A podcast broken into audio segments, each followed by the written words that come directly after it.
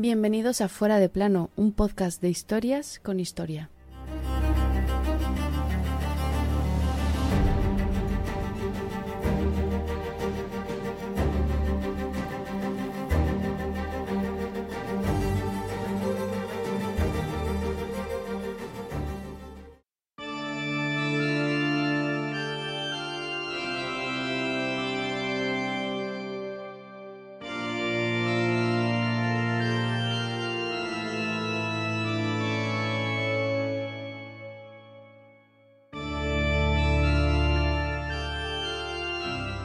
Un vaso de agua fría nunca ha dado tanto que hablar como aquel que bebió nuestro protagonista de hoy el 16 de septiembre de 1506. Tanto es así que ha llegado hasta nuestros días la leyenda de que es malo beber agua fría si está sudando. Y no me extraña, porque pocos días después de aquel vaso, el 25 de septiembre de 1506, Felipe I de Castilla, es decir, Felipe el Hermoso, moría de repente. Y las teorías conspiranoicas arrancan ese mismo día, ¿Felipe murió de muerte natural o fue envenenado por su suegro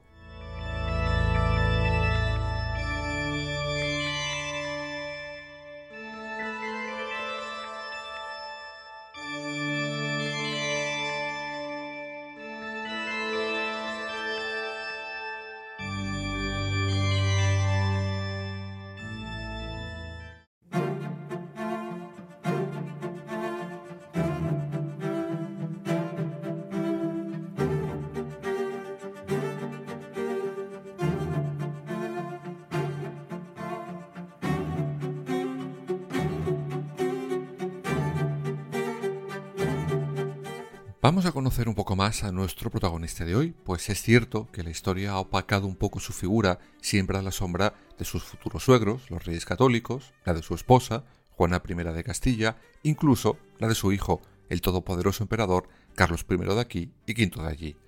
Una figura, la del todopoderoso emperador, que estaba reservada para él, para Felipe el Hermoso. Había nacido en Brujas en 1478 y era hijo del archiduque de Austria Maximiliano y de María de Borgoña, duquesa de Flandes y de Borgoña. Por tanto, Felipe estaba llamado a heredar todos los territorios de sus padres. Primero, hereda los de ella, pues su madre se cayó de un caballo y murió pronto. Aunque nombra a su esposo como regente en cuanto Felipe alcanza la mayoría de edad, se hace con esos títulos. Y lo hace girando sus atenciones a un enemigo no solo de su padre, sino de los que serán sus futuros suegros, el rey francés.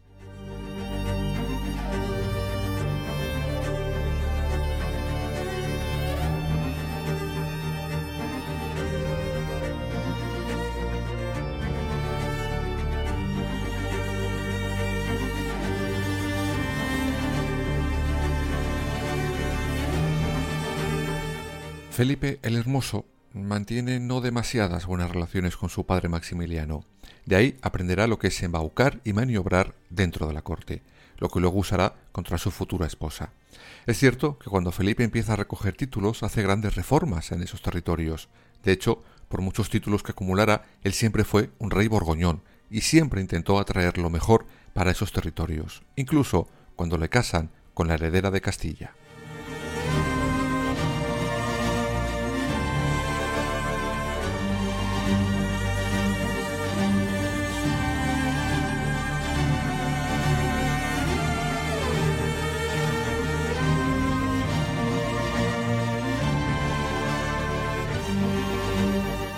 En aquellos años Francia amenazaba buena parte de los reinos de esa Europa. Por eso, como ya hemos contado en anteriores ocasiones, los muy católicos reyes Isabel y Fernando usarán a sus hijos para tejer una enmarañada red de alianzas que asfixiarán las ideas del rey francés.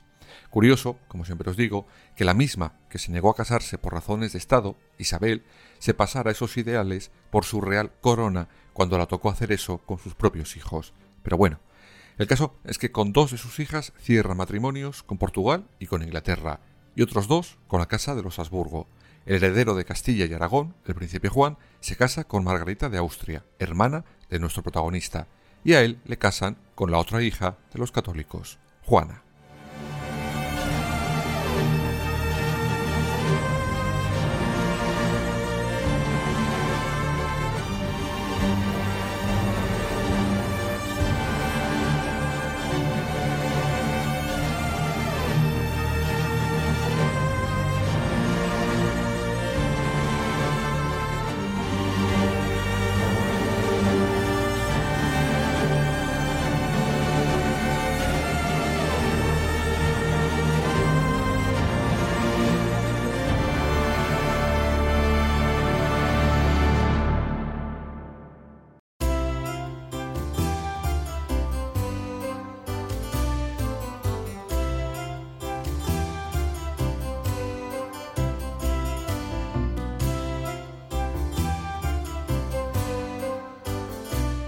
Cuando hablamos de la muerte de Juana I de Castilla, la mal llamada Juana la Loca, ya os conté que en pocos años ve cómo la muerte se va cobrando piezas de aquel tablero que habían diseñado sus padres.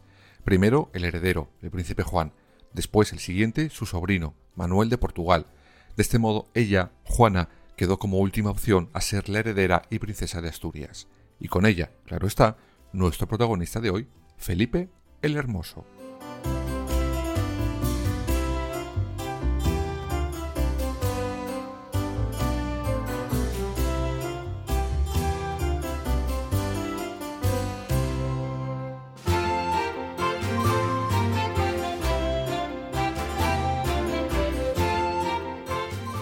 En ese momento a Felipe se le hacen los ojos chiribitas. Tenía la corona de Castilla y Aragón con todo lo que ello llevaba a su alcance. Pero para ello tenía un pequeño problema. La heredera era ella, por tanto, la reina sería ella, y él se quedaría como un segundón. Y eso no le hacía ni puñetera gracia. Cuando son nombrados herederos de Castilla y Aragón, él se marcha de nuevo a Flandes. La corte de Castilla le parece fría, ridícula, echaba de menos la de su tierra, cuando Juana vuelve con él después de dar a luz a otro de los hijos de la pareja, empieza el calvario de la futura reina. Felipe la engaña día sí, día también, delante de sus narices. Este la utiliza a su antojo. La aparta y le niega cualquier contacto si no se pliega a las exigencias que éste tuviera en el momento que fuera. La insulta, la agrede. Poco a poco va menoscabando su persona y su mente. Ahora entenderéis por qué os dije en su momento que si este señor viviera hoy, sería catalogado como un maltratador de manual.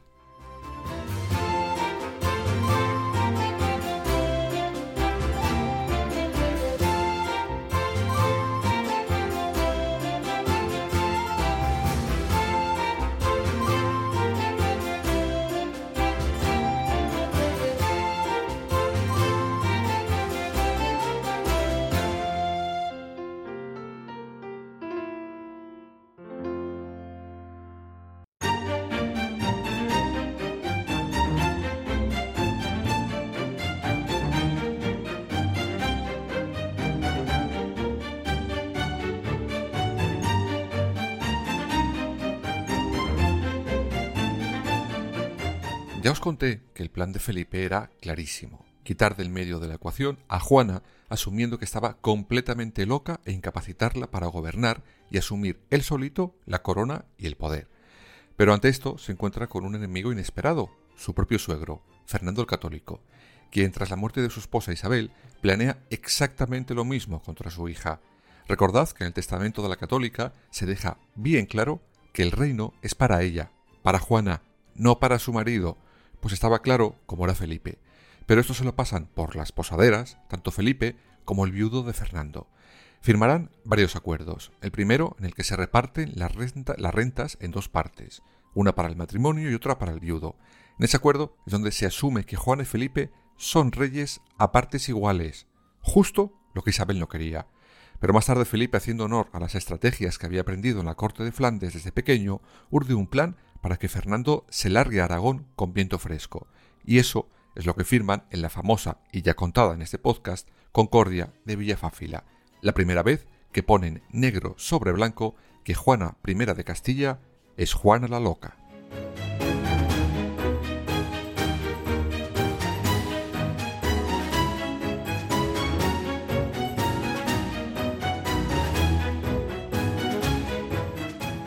Felipito el Hermoso se las promete muy felices. Con su suegro fuera de Castilla se siente con las manos libres y espera a que las Cortes de Castilla incapaciten a Juana como reina.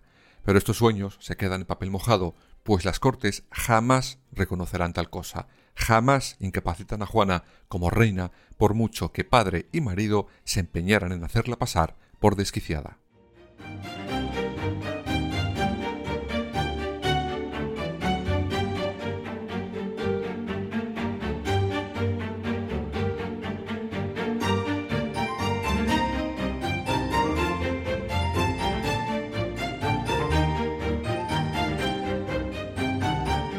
Fernando el muy católico, que tuvo que irse a Aragón y ver cómo triunfaba su odiado yerno, no se iba a quedar de brazos cruzados. Ya vimos cómo, en un giro de guion inesperado, se casa con la sobrina de su archienemigo, el rey de Francia, todo para buscar un heredero que impidiera a Felipe y a Juana hacerse con la corona de Aragón, al menos, incluso con la de Castilla. Y en este momento es cuando se desarrolla otro giro de guion inesperado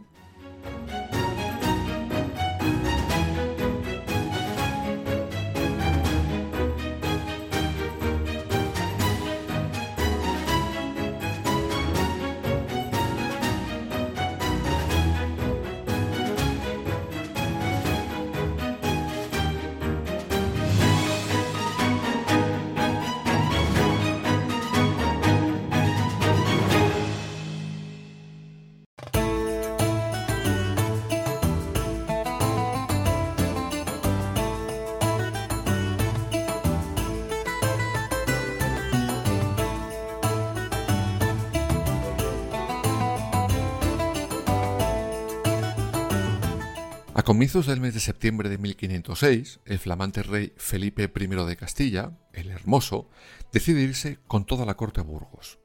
El día 16, Felipe sale a cabalgar por la mañana. Cuando acaba, le apetece jugar a la pelota después de comer con uno de los miembros de su guardia. Y a ello que se ponen. Sudando por el esfuerzo, le entra la sed, y coge una jarra de agua fría y se la bebe. Extrañamente, poco después, el rey Felipe el Hermoso se empieza a encontrar mal. Pasan unos días y parece que se va recuperando. Parece, solo parece.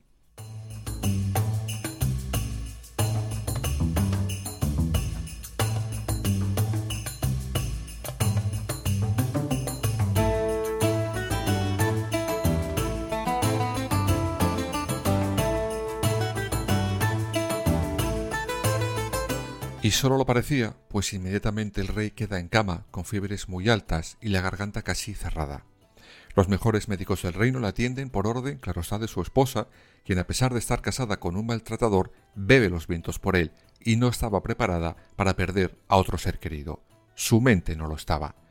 Pero a pesar de eso, nada se pudo hacer y el 25 de septiembre, tan solo nueve días después de beber aquella jarra de agua fría, con 28 años de edad, Felipe el Hermoso pasó a mejor vida.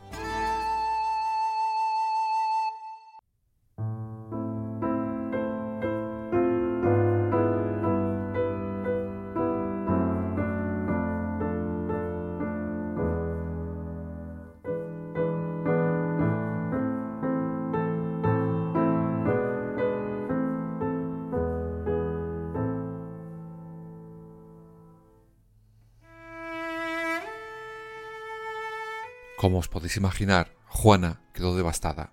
Se le lava y se le viste según las indicaciones de su ya viuda.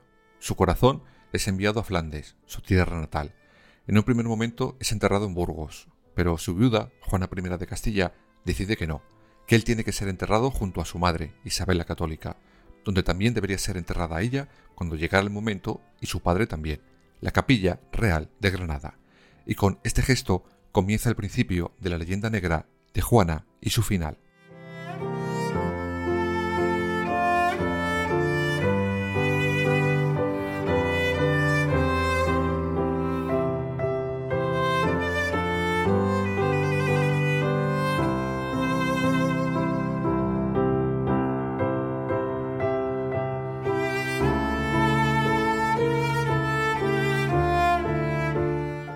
Esto que hizo Juana no era una locura. Primero, Debía ser ella, ya no como reina, sino como viuda, quien pudiera decidir dónde se enterraba su marido, pero también tenía connotaciones de Estado.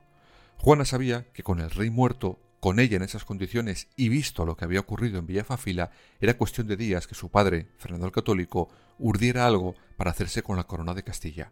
Por eso, lo que unos llaman pasear el cadáver de Felipe el Hermoso hasta Granada no era otra cosa que dar a ese cuerpo la categoría de símbolo frente a su padre. Además, con este recorrido se protegía de algún tipo de matrimonio de Estado que su padre pudiera estar tramando para alejarla de Castilla. Es decir, le estaba diciendo, oye papá, que este que está aquí era el rey y yo la reina, y hay unos herederos de este rey y de esta reina, y por tanto, en Castilla, tú no pintas nada. Pero de nada le sirvió.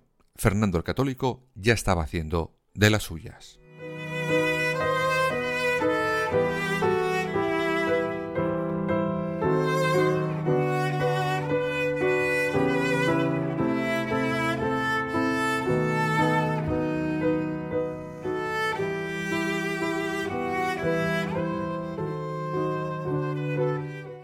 La versión de Fernando, que es la que finalmente pasó a la historia, tenemos en Castilla un vacío de poder.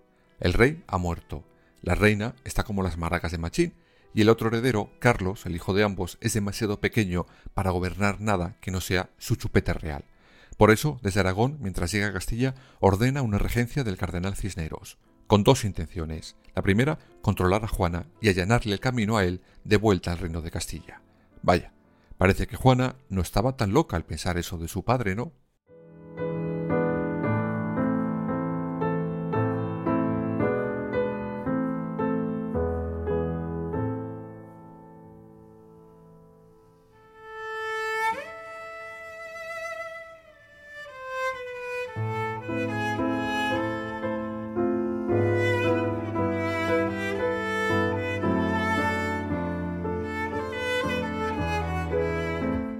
Pero aquel cortejo no llegó demasiado lejos, pues primero Juana tendrá que parar en Torquemada para dar a luz a su hija Catalina, pues estaba embarazada cuando muere Felipe el Hermoso. Poco después su padre la encuentra y la encierra para el resto de sus días en Tordesillas. Curiosamente, primero al lado del cuerpo de su marido, pero después le sacarán de ahí. ¿Y sabéis dónde se lo llevan? Efectivamente, a la capilla real de Granada, justo donde Juana iba para enterrarlo antes de que su padre acabara con ella para siempre. La historia hizo el resto.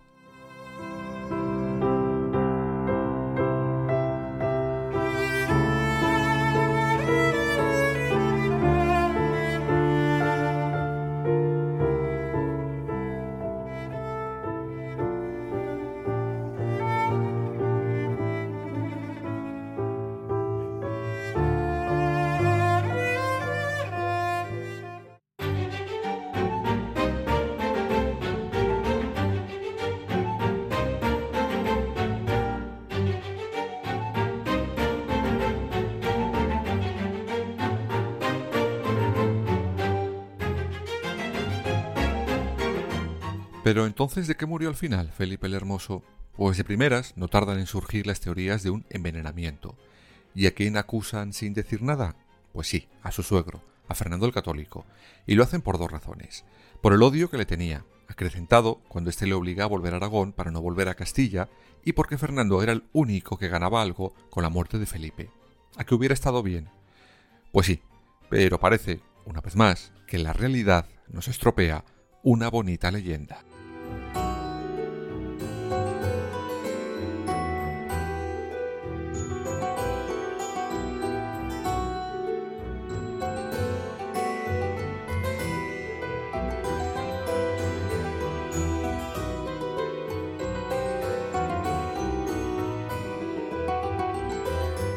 La peste. Esta parece ser, según todos los historiadores entendidos, que fue la razón por la que Felipe el Hermoso se fue antes de tiempo de este mundo. Y es que después de la muerte de Isabel la Católica llegan unas malas cosechas que traen miseria y hambre a Castilla. En 1504 la población empieza a descender y mucha gente cambia de lugar buscando algo que llevarse a la boca. Y el hambre y ese vaivén de gente llevó la peste a la península aquel 1506. En concreto, a Burgos, lugar donde estaba Felipito el Hermoso.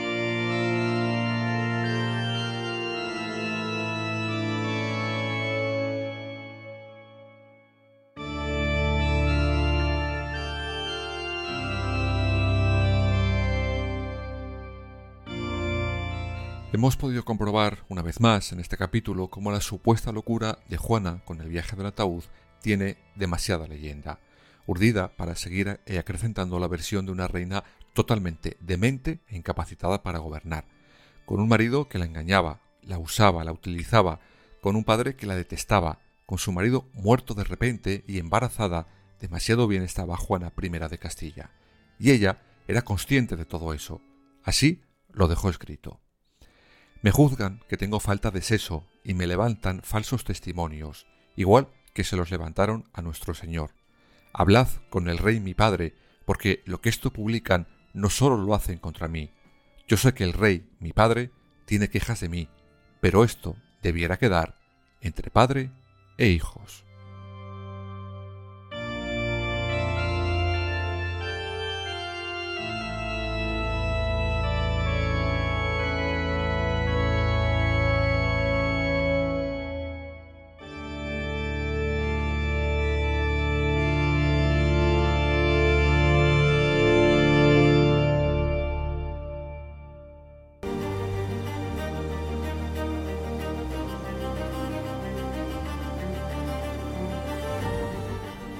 Fuera de plano. Suscríbete en las principales plataformas y síguenos en nuestras redes sociales, Instagram, Twitter y Facebook. Fuera barra baja de plano.